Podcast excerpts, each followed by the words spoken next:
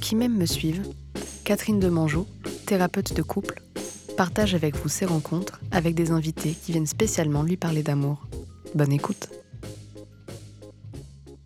Bonjour, nous sommes le mardi 9 mars 2021 et aujourd'hui j'accueille Marine. Bonjour Marine. Bonjour Catherine.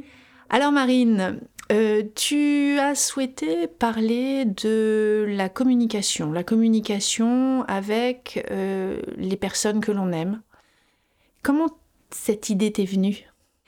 Eh bien, euh, j'ai eu l'envie de parler de ça parce que c'est un thème extrêmement important pour moi, tellement important que j'en ai fait mon métier pour former et coacher sur ces thèmes-là. et je suis toujours stupéfaite de voir à quel point je suis censée savoir comment faire et tellement c'est compliqué de communiquer avec les gens qu'on aime parce que quand il y a de l'émotion, eh bien euh, c'est très difficile d'oser dire les choses, de savoir entendre, de prendre de la distance et, euh, d'être dans une communication efficace et sereine. Mm-hmm. À quel moment de, ta vie, à toi, tu t'es posé cette question de savoir euh, si tu communiquais bien euh, et, comment tu pourrais mieux communiquer en fait, je pense que c'est une question qui m'a toujours un peu euh, accompagnée et c'était surtout une question de bien communiquer avec moi. Je pense que j'étais assez sensible et je sentais bien que mon intuition ou mes besoins parlaient en moi, mais je les écoutais pas toujours. Donc je crois que ça a été euh, voilà une première énigme que j'ai essayé de, résoudre. Et puis après, évidemment, ça a été la communication avec euh, bah, les gens qui me sont chers, que ce soit ma famille, mon conjoint, et puis après ma fille quand je suis devenue maman. Quel casse-tête chinois qui continue à, être un casse-tête euh, casse-tête chinois aujourd'hui. C'est à l'occasion de la naissance de, ta fille que tu t'es vraiment plongée là-dedans. Ça, ça c'est venu dire quoi en fait de, ta relation à ta fille et peut-être euh, quand on met au monde un enfant, ça vient parler aussi de notre relation à nos parents. Oui, oui, tout à fait. Alors en fait, euh, la naissance de ma fille euh, il y a six ans, euh, il y a cinq ans pardon, a été un élément déclencheur très important parce que déjà il a cassé un équilibre, enfin l'arrivée, la naissance a cassé un équilibre dans le couple et on a superposé un couple amoureux, un couple parental et ça a mis en lumière aussi un peu les failles du couple et notamment, selon moi, il y avait un, gros problème de communication. Euh, communication, j'entends, authentique et pas communication de surface sur euh, comment on s'organise mmh. dans notre quotidien. Et, donc ça, ça venait mettre en lumière le, ce manque que j'avais de mon côté. Et puis s'est posé aussi la question de comment je communique avec ma fille. Et c'est là aussi que j'ai commencé à m'interroger sur mais comment je communique avec mes parents, comment ils ont communiqué avec moi? Donc ça a ouvert tout un tas de questions et puis une mise en lumière de plein de choses qui fonctionnent pas en fait. Donc avec plein de questions de se dire mais alors, mais comment on fait? Donc tu as réussi à, accepter ton imperfection, c'est-à-dire que à accepter que la communication parfaite, euh, elle soit pas forcément évidente euh, on recherche tous hein, ça, une bonne manière de communiquer. Mais qu'est-ce que tu, qu'est-ce que tu penses qu'on souhaite communiquer? Qu'est-ce qu'on veut vraiment communiquer, notamment à nos enfants? Qu'est-ce qu'on essaye euh, de leur transmettre par la parole? Bah, alors après ça, je pense que ça dépend de, chacun, mais je pense que ce qui est, on a envie de transmettre ce qui est important pour nous, donc ça, c'est des valeurs aussi de vie. Mais je pense que dans la communication, il y a vraiment euh, quelque chose qui est de l'ordre du 50-50, c'est à double sens, c'est un besoin euh, de communiquer un message, d'être entendu, mais aussi c'est aussi notre capacité à, nous adapter à qu'est-ce que me dit l'autre, qu'est-ce qu'elle veut, euh, quelle est son envie, son besoin. Ça, c'est important ce que tu dis là. Euh, très souvent, les parents euh, font l'expérience de, ces difficultés-là. Ils ont du mal à comprendre aussi. Alors, euh, surtout quand l'enfant ne parle pas. Hein. le premier langage, c'est le langage du corps. et le, petit bébé, il s'exprime par les pleurs notamment. Mmh. Et là, c'est encore, c'est un mode de communication, et, difficilement, euh, difficilement euh, déchiffrable pour les parents. comment, quand toi tu t'es retrouvé avec ton petit bébé dans les bras euh, qui pleurait, qui avait, voilà, le corps parfois très tendu ou à la fois très souple à certains moments, ce, décryptage du langage du corps, tu, tu l'as vécu comment? Ça a été facile ou pas? Non, ça a été très très compliqué et ça l'est encore, alors qu'aujourd'hui elle a 5 ans et qu'elle elle parle très bien, elle s'exprime. Mais je, trouve que ce qui est difficile déjà de manière générale, c'est d'arriver à se mettre à la place de l'autre pour essayer de bien entendre et comprendre ce que l'autre nous dit comment il le vit, ce qu'il pense, ce qu'il nous demande. Et je trouve que c'est encore plus difficile avec les enfants parce qu'il y a un décalage et puis même j'imagine que les neurosciences peuvent l'expliquer, hein, c'est la construction du cerveau, ils sont pas au même niveau que nous. Donc c'est une chose de vouloir transmettre de manière descendante une manière de voir la vie, un cadre, des choses à faire, à ne pas faire, etc mais c'en est une autre d'arriver à comprendre comment il entend, il reçoit ce message et, ce que l'autre veut. Enfin, quand je dis l'autre, je parle de l'enfant. Et ce qui est encore plus compliqué quand ce c'est nos enfants, ce sont nos enfants, eh bien c'est que on les aime profondément, donc il s'ajoute une charge émotionnelle, tout est démultiplié. Enfin, je vais parler pour moi. Euh, c'est ça qui me rend dingue avec ma fille, c'est que j'ai l'impression de faire un ascenseur émotionnel en permanence, de la joie à la frustration, à la déception, euh, à, la colère. Euh. et tout ça, ça vient pour moi entraver une bonne communication. Mm-hmm. Est-ce que ce qui est compliqué, c'est de quand on, quand on échange avec un enfant, pour qu'on arrive à se mettre à son niveau, est-ce que tu crois que ce qui est compliqué, c'est qu'on a oublié l'enfant qu'on était? Quand on grandit, forcément, euh, on, évolue, on change de structure euh, psychique, on, étoffe à travers euh, le langage, on, nomme nos expériences, on les vit. Mais un enfant, il, a encore, il, il, est un peu vierge de tout. Et est-ce que tu penses qu'on a oublié euh, cette, période-là? On a oublié l'enfant qu'on était et du coup on a du mal à se mettre à, ce même niveau sans tout à fait s'y mettre. C'est-à-dire qu'il faut à la fois être un parent et en même temps pour pouvoir le comprendre, euh, qu'il y ait une part de nous qui puisse euh, se connecter à lui et peut-être à l'enfant qu'on a été. Est-ce que tu crois que ça c'est quelque chose qui peut aider ou qui au contraire peut compliquer les choses? Non, je pense que ça peut aider en effet parce qu'on peut avoir un peu oublié et ça peut aider à se mettre à la place de l'autre. Maintenant, je dirais que ce qui est euh, ce qui est très compliqué, encore une fois, j'en reviens toujours au sujet des émotions, c'est-à-dire que moi-même je suis impacté plus intensément parce que c'est quelqu'un qui m'est très cher. Et euh, quand on est enfant, on a une toute petite gestion des émotions, voire inexistante. Et du coup, euh, on fait face à des, comportements euh, pareils. Hein. c'est des ascenseurs émotionnels. Là, j'ai pas mon kiri et hop, une crise. Et, et ça me paraît. je suis décontenancée par moments. Je me dis, mais comment ça se fait qu'on se met dans des états pareils? Donc, euh, je me sens un peu désemparée par rapport à la gestion émotionnelle des enfants. Je pense que c'est ça peut-être pour moi le plus compliqué dans la communication, ma gestion émotionnelle à moi et la gestion émotionnelle de l'enfant.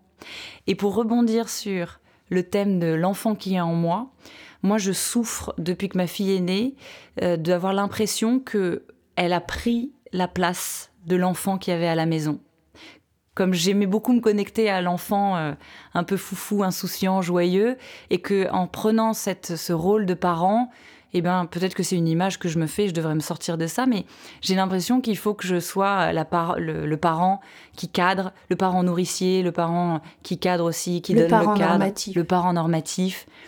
Et, et, en fait, il n'y a plus de place. Et moi aussi, j'ai envie d'être une enfant. Oui, est-ce que ça, du coup, ça coupe une, une part de spontanéité dans tes réactions? Oui. Ouais.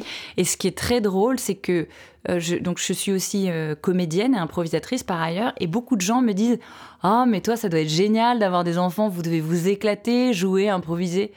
Et en fait, j'ai envie de dire Bah non, pas du tout les, les vrais moments où je suis complètement détendue et on a du temps pour s'amuser sont très chouettes, mais ils sont en fait très rares. Mm. Et la plupart du temps, c'est du quotidien et je m'enferme dans des problématiques de le bain, le manger, le machin, et tout est négo, tout est fight, et, et, mon enfant intérieur, il est, il est pas là. Quoi. quelle, image euh, ça te renvoie de toi, le fait d'être dans ce parent, d'incarner ce parent normatif? Une image que je déteste. une image, c'est un rôle que j'ai pas envie d'avoir. Et en même temps, je suis bien consciente que, bah d'ailleurs, c'est une conversation que j'ai souvent eue avec des proches. Le cadre qu'on donne aux enfants, il y a une partie de moi qui aurait envie de dire mais non, mais je suis contre ça, je déteste ça, j'ai envie de, l'éduquer avec voilà de la, de la spontanéité, d'avoir envie d'être qui on a envie d'être, peu importe les normes. Et puis il y a une autre part de moi qui, me, qui a conscience que en fait, c'est essentiel de lui donner un cadre, parce qu'après, c'est elle qui décidera d'être hors cadre ou pas, mais il faut qu'elle l'ait. Exact. Ce sera une opportunité hein, quand on a quand on a eu vécu dans un environnement euh, où il y a eu un cadre qui était bien clairement euh, défini. Mhm. On va après pouvoir, grâce à ça, faire l'expérience de la transgression. Devenir adulte, devenir euh, adolescent notamment, c'est tenter la transgression. C'est-à-dire que le cadre, si on n'a pas, ben on est complètement perdu. On peut pas faire ça. Mhm. Pour, pourquoi on transgresse? C'est aussi pour se construire une identité propre euh, et pour tester les limites de notre environnement. On a besoin aussi de se challenger, hein, de, pour, pour apprendre à se connaître, de savoir jusqu'où je peux aller. Est-ce que je peux effectivement transgresser ce cadre? Est-ce qu'il est là? Est-ce qu'il n'est pas là? À quoi il sert? Alors, on râle, hein. quand on est jeune, on râle, euh, on n'aime pas ce cadre. Mm. Est-ce que tu crois que c'est l'adolescente en toi euh, qui est un peu rebelle et qui, euh, qui aime pas tellement incarner ce parent normatif qui met du cadre? Oui, oui, je pense qu'il y a beaucoup de ça. Et puis je pense qu'aussi il y a des personnalités.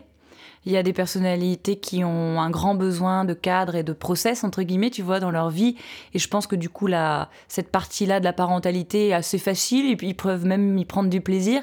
Et puis pour d'autres personnalités, plus comme la mienne, qui ont une soif de, voilà, de liberté, euh, qui aiment bien fonctionner un peu hors cadre, c'est un peu plus compliqué.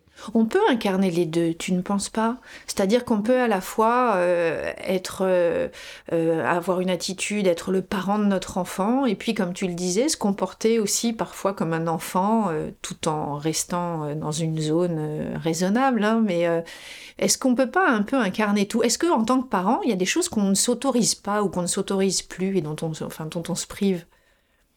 Comme cette spontanéité dont tu parles, comme... Euh, est-ce qu'on a... Du coup, tu aurais peur que l'enfant te regarde d'une certaine façon, te juge ou pas? Je pense que ça a été le cas euh, au début, mais maintenant je suis en train de lâcher là-dessus. Euh, surtout, j'accepte d'être cette mère complètement imparfaite. Euh, ouais, je pense que je, le fais de plus en plus. C'est-à-dire que, surtout pour moi qui suis quand même censée être formatrice et coach sur tous les outils de communication, j'ai un peu la double peine quand je vois tout ce que je fais qu'il faut pas faire. On enseigne ce qu'on a besoin d'apprendre, hein, tu tout sais. Tout à fait. tu me l'as souvent dit. On, on, enseigne ce qu'on a besoin d'apprendre. Je suis tout à fait d'accord.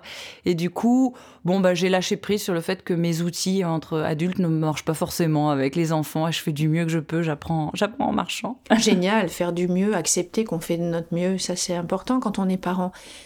Est-ce que tu crois que euh, tu t'es mis la pression par rapport à ton rôle de parent? Est-ce que tu penses que, euh, au-delà de ça, tu as même eu peur de ne pas être à la hauteur? Oh que oui. En fait, moi j'ai souffert euh, de quelque chose, c'est que quand ma fille est née, je me suis retrouvée sans repère. C'est-à-dire que je, je n'arrivais pas à m'identifier. En gros, j'avais un peu des stéréotypes en tête. Euh, et peut-être un peu autour de moi, des personnes qui avaient fait euh, de cette maternité une priorité dans leur vie, et c'est dans ça qu'elles s'épanouissaient pleinement, le travail étant quelque chose d'accessoire, de, secondaire. plutôt. Euh, et puis d'autres personnes qui avaient fait entre guillemets le choix inverse, qui étaient carriéristes, mais qui, à mon sens, voilà, assumaient pas pleinement, assumaient pas pleinement la maternité. Euh, et donc, je me retrouvais un peu dans ni l'un ni l'autre, surtout que pour ma part, j'avais des activités euh, de professionnels qui sont des passions pour moi. Donc, avec une envie folle de, de les garder en priorité. Donc, c'était très difficile de composer, de savoir quoi, quoi prioriser euh, ou mettre. et donc, j'avais vraiment, j'ai eu vraiment l'impression d'être, enfin, souvent d'ailleurs maintenant, mais je l'assume, j'ai l'impression de ne pas être une bonne mère. Mm-hmm. Est-ce que t'es pas un peu dur avec toi? Quand tu dis les choses comme ça oui, parce que oui, oui, je, le sais parce que je pense qu'aussi ce qui est fondamental, c'est l'amour qu'on donne et puis les valeurs qu'on transmet. Mais en même temps, on, ne se refait pas. Et je peux pas empêcher quand même certaines voix dans ma tête de me dire euh, t'es pas assez présente en termes de qualité de disponibilité. Euh, t'es pas assez patiente, t'es pas assez. Voilà, bon. Y a je pense qu'on a chacune son lot, euh, chacun et chacune d'ailleurs, parce que je pense que les pères sont, sont aussi touchés par ça. Il y a une petite voix qui vient te dire tu ne fais pas, tu ne fais pas ci, tu ne fais pas, tu n'es pas ça, c'est ça? Comment tu la fais taire cette petite voix? Comment tu arrives à la faire taire? Alors pendant longtemps, j'ai essayé de lui dire tais-toi ou faire comme si elle n'était pas là, mais en vrai, je crois que ça fait quelque temps maintenant que j'accepte, je, reconnais en fait ce que je suis en train de me dire, et puis j'essaie de, faire parler une autre voix qui met en lumière plus les choses qui sont chouettes dans ma, philosophie, ce que je transmets, euh, et donc je, je me crée d'autres phrases pour contrebalancer. Une phrase que tu aimes bien te répéter et qui te fait du bien, par exemple, ce serait quoi? Est-ce que tu as ça là, présent à l'esprit? Eh bien, euh, ah j'ai honte de la dire. Je suis une pro de la communication et j'essaie de transmettre ça à ma fille. D'accord. tu sais, c'est le comble. bon, écoute. Oui. C'est une façon de te rassurer, en tout cas, et de, de te dire, voilà, est-ce que tu peux accepter, est-ce que tu pourrais envoyer aussi à ta fille le message qui serait euh, tu as aussi le droit de te tromper, moi j'ai le droit de me tromper et, toi tu l'as aussi ce, ce droit? T'es pas obligé forcément, euh, je remets pas en question euh, ce, ce leitmotiv positif, mais je suis une pro et j'ai aussi le droit de me tromper. Mm. On a aussi le droit à l'erreur. Alors, c'est drôle que tu parles de ça parce que j'ai une anecdote qui date d'il y a trois semaines. J'ai donc euh, ma fille est en grande section de maternelle et euh, j'ai eu un rendez-vous avec la maîtresse qui me dit bon voilà il y a plein de choses chouettes. Le gros souci de, de votre fille c'est qu'elle a beaucoup de mal avec l'échec. Elle a certaines facilités à faire certains certaines choses, mais du coup, dès qu'il y a une grosse difficulté, c'est, elle n'a pas l'habitude et c'est compliqué pour elle. Et du coup, depuis, euh, j'ai instauré, j'arrête pas de lui rabâcher, c'est génial de se tromper. Donc dès qu'on fait une bêtise à la maison, je lève les bras et je dis ouais, on s'est trompé. et l'autre jour, elle était en train de manger, elle pose sa fourchette, elle me regarde, mais maman, euh, non, c'est pas bien, on peut pas se tromper. J'étais là, oh là là, il y a encore du chemin. Et en tout cas, c'est un thème qui est très important pour moi parce que faisant de l'improvisation théâtrale par ailleurs, un des grands piliers de philosophie de cette discipline, c'est le droit à l'erreur. Si on si on n'est pas à l'aise avec le fait de se planter, ben on n'ose rien tenter dans la vie. Donc euh, il y a vraiment ce, rapport-là à, à, développer pour. C'est même pas juste euh, c'est ok de se tromper, c'est on célèbre l'erreur. C'est génial de se planter. Et ça, est-ce que c'est quelque chose que tu peux partager avec ta fille, de lui dire, euh, mais de manière, euh, voilà, très spontanée, euh, partager ce savoir-là, ces expériences-là, de lui dire, ah, c'est génial, on peut se tromper et on peut en faire un sketch, on peut en faire quelque chose et on, va nous-mêmes en rire, on va faire rire les gens ou ça va, on va pas forcément toujours rire dans l'impro, on rit pas toujours, mais en tout cas, ça va amener quelque chose de, de créatif, d'intéressant. Il va y avoir du mouvement là-dedans. Oui, bah c'est être convaincu que à travers l'erreur, en fait, il va sortir quelque chose de positif, un apprentissage, une, une idée. Hein, c'est le concept de sérendipité. Il y a plein de, de, choses qui ont été créées grâce à des erreurs. La tarte tatin. J'allais te le dire. La pénicilline. Et, et puis, le post-it. Le post-it, oui. Et celui qui a dit, euh, Edison, hein, qui a dit j'ai inventé 2500 manières de ne pas fabriquer une ampoule. voilà, c'est ça. avant, de la, avant enfin d'y arriver. Mais euh, ça, c'est de la psychologie positive. Mhm. C'est ce nouveau courant de psychologie positive euh, qui, qui, a fait beaucoup de bien aux jeunes parents. Hein. soyez vous-même et, et, osez,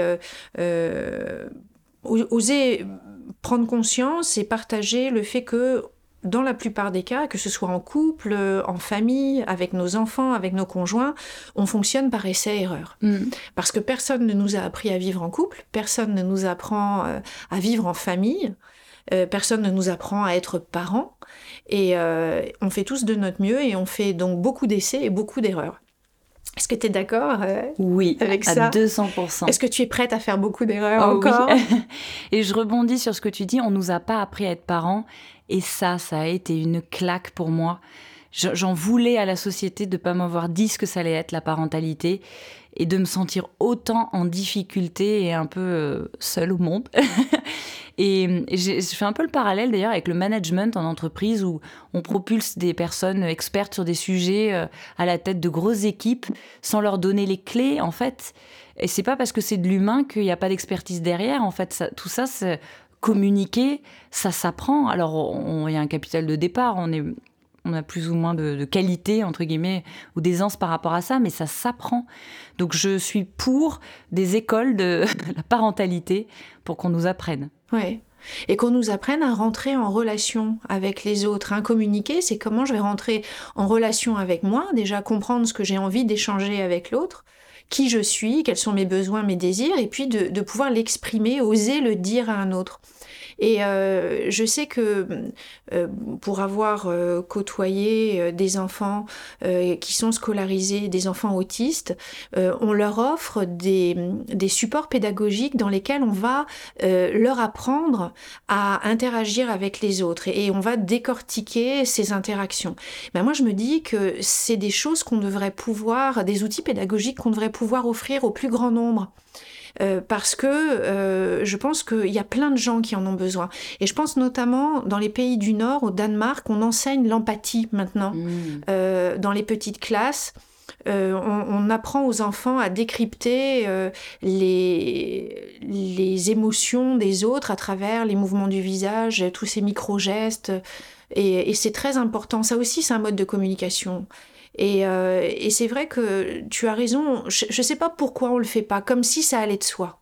Oui, oui, je, suis complètement d'accord et je suis aussi heureuse de constater qu'en France, euh, dans le système scolaire, on en parle de plus en plus. Là, je vois, euh, l'année dernière, ma fille, elle a eu tout un, programme sur les émotions. ah, c'est Il y avait plein de jeux, oui, oui, avec des gros personnages dans la classe. Et, puis moi-même, comme je suis très portée sur le sujet, je, je lui lis beaucoup de livres. On fait des jeux autour de ça pour vraiment l'aider à exprimer, à identifier, parce que euh, on se parlait du thème de, cet échange sur la communication, mais c'est exactement pareil avec son conjoint, entre adultes. C'est que nous ne sommes pas des êtres rationnels en fait. Nous sommes des êtres émotionnels. Donc pour être vraiment en lien, pour nourrir le lien, il faut être capable d'être allé, il faut être capable d'aller sur ce registre.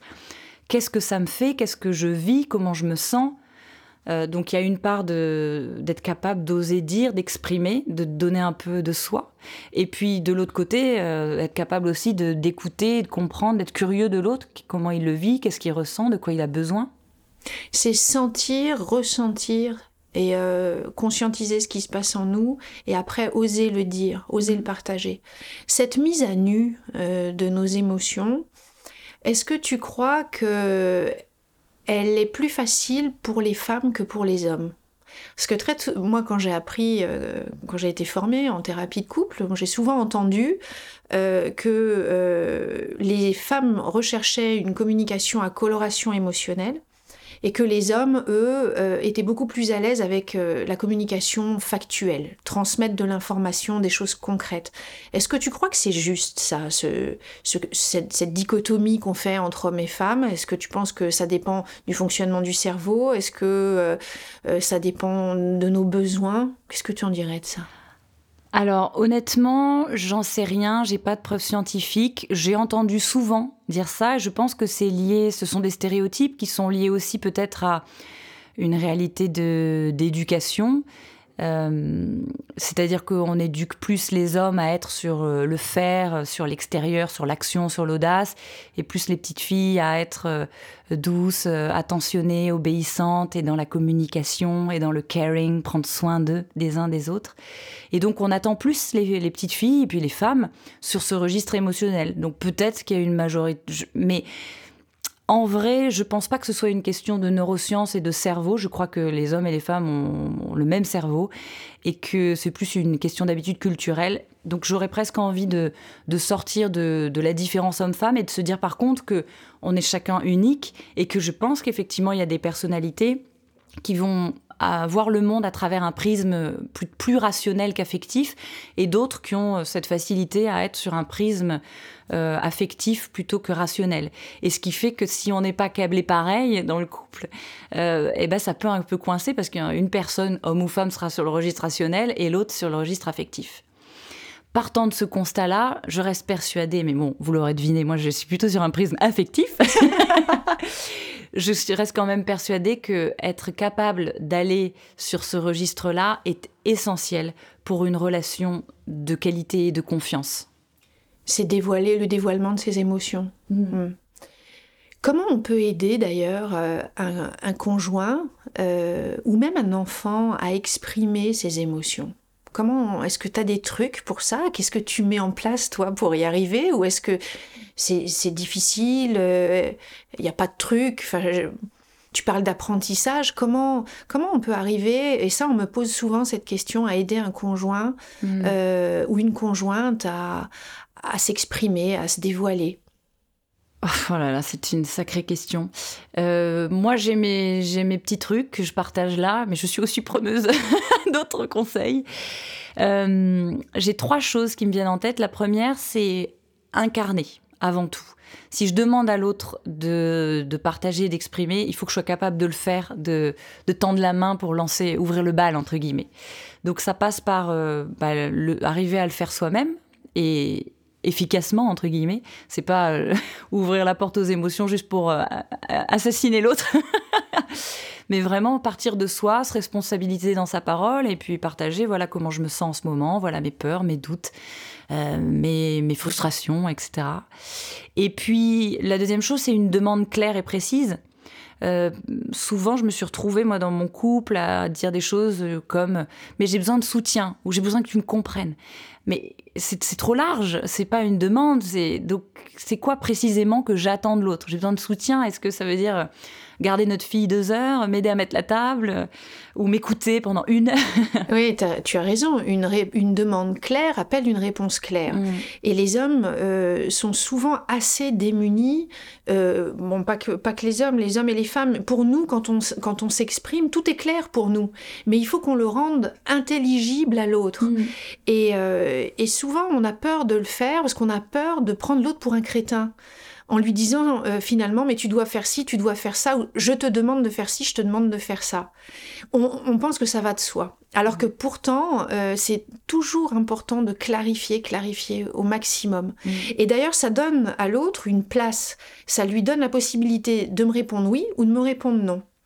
Euh, je lui donne pas un ordre.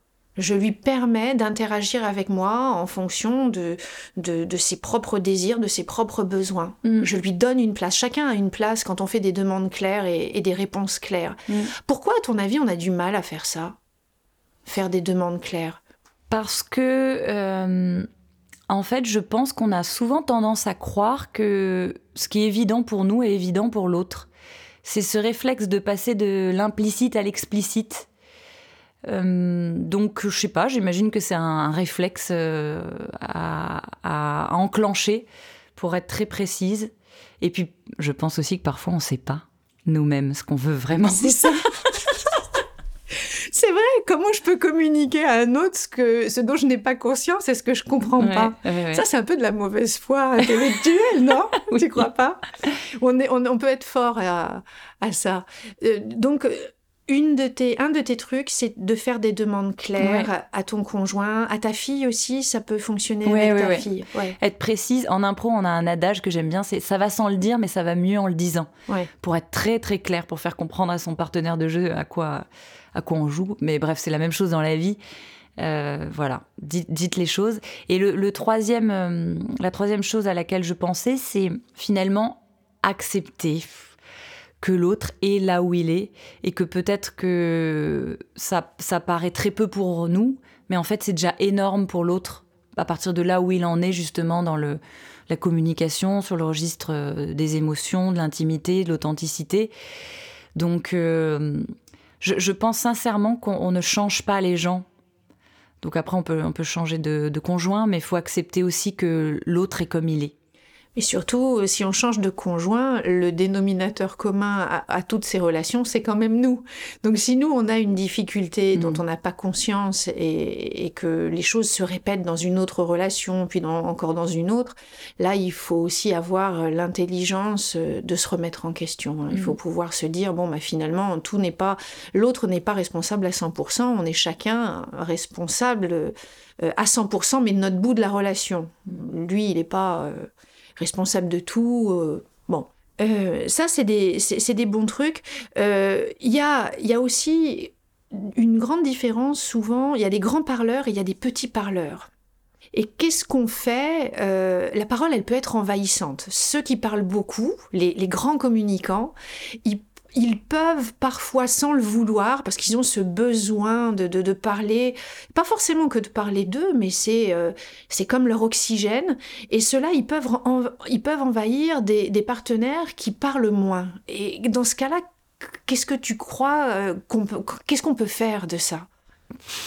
Si on se parle de temps de parole. tu l'as jamais vécu dans, dans, dans, une relation, ça, le fait de toi euh, parler beaucoup, ou avoir besoin de t'exprimer beaucoup et avoir un conjoint qui parlait peu? Euh, Je l'ai vécu peut-être dans le sens où c'est moi qui parlais beaucoup et l'autre pas assez. Alors c'est drôle parce que tu vois, en t'en parlant, je me dis, mais, mais c'est parce que lui voulait pas parler, mais peut-être que je prenais trop de place. Merci. Merci Catherine. Oui, parce qu'en fait, je suis convaincue qu'aussi on, fonctionne en, système, donc. Euh, euh, alors après, bah, j'imagine que ça dépend aussi, encore une fois, des personnalités. Et s'il y a un déséquilibre dans le entre guillemets l'échange en temps de parole, si ça convient à chacun des deux, des deux personnes dans le couple, bah euh, fine. Maintenant, euh, si effectivement il y en a un qui sent que, qui, aurait besoin de parler plus ou attend de l'autre qu'il aimerait parler plus, euh, bah il y a une conversation à avoir sur ça. Nommons les choses et puis et essayons de, de faire en sorte que de répondre aux besoins de l'autre aussi. Oui, euh, il faut arriver à, comprendre aussi comment lui fonctionne et accepter qu'il soit différent, que son fonctionnement soit différent d'une autre. Ceci dit, dans, dans les enjeux de la communication, il y a des enjeux de qualité de présence.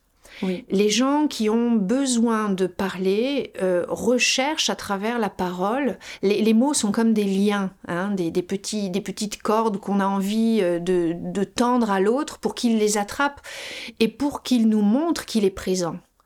Euh, face au silence, beaucoup de personnes ressentent ont un sentiment, le sentiment de ne pas exister face au silence de leur conjoint.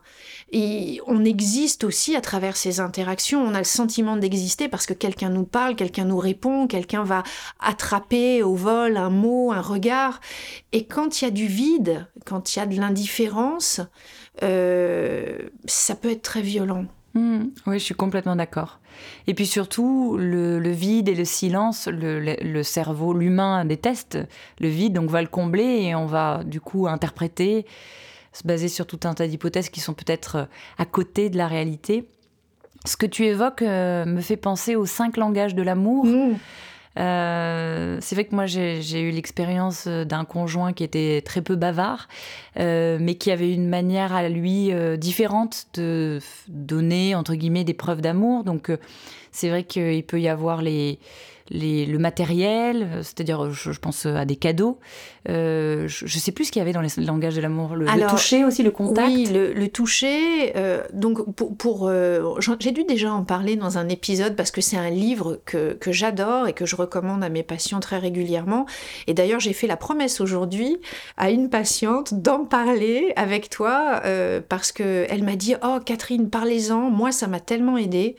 Euh, de comprendre quels étaient mes langages d'amour et quels étaient les langages d'amour de mon conjoint. Parce que quand on n'est pas conscient de ça, comme tu disais tout à l'heure, on va créer un décalage. Il y en a un, on va imaginer qu'il parle le syrien, l'autre qui parle le chinois, et donc ils vont jamais pouvoir se rencontrer, se comprendre. Et se rencontrer pourquoi Se rencontrer pour parler d'amour et pour échanger leur amour. Euh, donc parmi ces cinq langages, euh, il y a les cadeaux, les services rendus, le toucher, les paroles valorisantes. Euh, il m'en manque toujours un, le toucher, les cadeaux, les paroles valorisantes, les, moments de qualité. Hmm. Les moments de qualité. Et moi, j'en rajoute en général un sixième, parce qu'il faut que je prenne un peu de place aussi. j'en rajoute un sixième qui est euh, partager de la nourriture, faire à manger faire à manger dans certaines cultures, euh, c'est un langage d'amour. Hein. Je pense surtout aux mm. méditerranéens, aux latins, mais il n'y a pas que, pas, que chez les méditerranéens qu'on a euh, euh, ce, cette envie à travers les plaisirs oraux, hein, parce qu'on est dans l'oralité, de, de, partager de l'amour avec, avec ceux qu'on aime. C'est quoi ton langage d'amour à toi? On en a toujours plusieurs, mais est-ce qu'il y en a un que, auquel tu es le plus sensible et avec lequel tu t'exprimes davantage je, bah, je pense que c'est l'oralité, la parole, euh, l'expression, la, les, paroles valorisantes. les paroles valorisantes, ça c'est très important pour moi. Euh, et le deuxième, je sais pas à quoi ça correspondrait, mais peut-être le partage. les moments de qualité. Les moments de qualité, ouais. Le, partage de choses en commun, vivre des mm. expériences en commun, c'est et prendre le temps pour le faire. Oui. Parce que les moments de qualité, ils s'inscrivent dans une temporalité, il faut prendre le temps. Et aujourd'hui, comme tout va très vite, qu'on est très occupé, euh, on court toujours après le temps. Une excuse que d'ailleurs je ne veux pas entendre, parce que pour moi, j'estime que nous sommes maîtres de notre temps. Mm. Et, euh, et, que parfois, c'est une excuse un peu facile qui peut... Euh, masquer des difficultés que l'on a, par exemple la peur de se confronter à une intimité. Et quand on hmm. travaille beaucoup, bah, je vais pas avoir le temps de me confronter à l'intimité. Alors ça peut m'arranger quelquefois. Je... Pas toujours, mais qu'est-ce que tu en penses de ça? Je pense que c'est crucial ce que tu viens de dire. Je trouve qu'il faut un, et il faut un courage.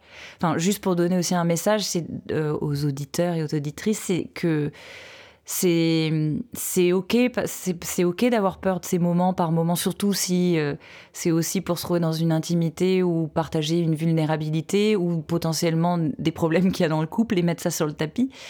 Euh, c'est donc il faut beaucoup de courage aussi pour euh, aller dans ces moments d'intimité qui sont pas forcément évidents et en même temps c'est tellement essentiel.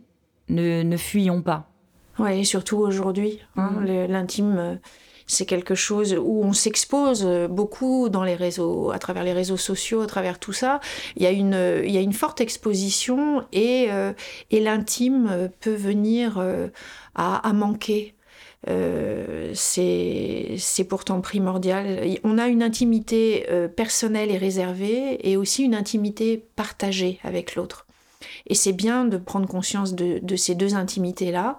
Il y a des choses que j'ai envie de faire seule et que je n'ai pas envie de partager. Mm. Et puis il y a des choses que j'ai envie de partager avec toi. Et juste avec toi d'ailleurs, toi mon mm. conjoint, mon amoureux. Euh, mm. euh, et, c'est beau de pouvoir euh, se laisser vivre ça. Et en même temps, tu as raison, ça peut faire peur. Et c'est très chouette ce que tu dis, l'intimité personnelle avec soi, elle est aussi fondamentale. Et hum, donc s'accorder ces moments euh, de soi à soi pour aller regarder aussi ce qui se passe sous le capot. Parce qu'on peut être très bon aussi pour fermer les yeux, avancer dans nos quotidiens surchargés, sans prendre le temps de, ce temps-là avec soi-même, puisque je suis convaincue que c'est aussi en étant euh, euh, bien avec soi qu'on sera capable d'être bien avec l'autre. Oui, tout à fait. On va évoquer juste, si tu, si tu le veux, la communication avec nos parents.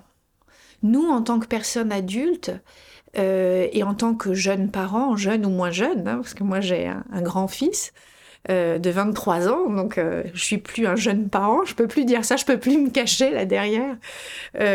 C'était confortable et inconfortable d'être un jeune parent. mais qu'est-ce que, qu'est-ce que dans, dans, cette communication avec nos enfants, ça nous renvoie à la communication peut-être qu'on a eue ou qu'on n'a pas eue avec nos parents? Comment toi tu fais le lien entre euh, ces deux choses? Est-ce que toi tu as une communication qui est facile avec tes parents? Qu'est-ce que tu oses leur dire? Qu'est-ce que tu évites de leur dire? Euh, Comment tu reçois ce que eux te disent ou pas? Hyper intéressant. Euh, je pense qu'en surface, on est sur une communication assez fluide avec mes parents parce qu'on se parle de pratiquement tout. et en même temps, quand on est sur de l'intime, ça devient plus compliqué. Et je suis la première qui fuit ces moments d'intimité. Euh, et, ça me rend dingue. je me dis, mais comment ça se fait? Et des fois, je me dis, punaise, et après, ils vont vieillir, ils vont mourir, et j'aurais même pas dit tout ce que j'ai à dire. Euh, mais c'est, voilà, j'accepte, j'accueille, c'est pas évident. On essaie d'y aller de temps en temps. Et, ce, qui est, ce qui est, je trouve formidable, c'est qu'en devenant maman, j'ai compris beaucoup de choses aussi. J'ai eu un autre regard sur. Euh, ma mère, mon père et la manière dont ils nous ont éduqués et la manière dont ils ont de communiquer. Et une anecdote que je trouve top, c'est que récemment, alors il y a, quelques années, j'ai fait un, choix de vie assez important euh, qui m'a rendue assez malheureuse sur le coup, mais pour du bonheur ensuite. Et au moment où j'allais pas bien, mes parents ont été en soutien.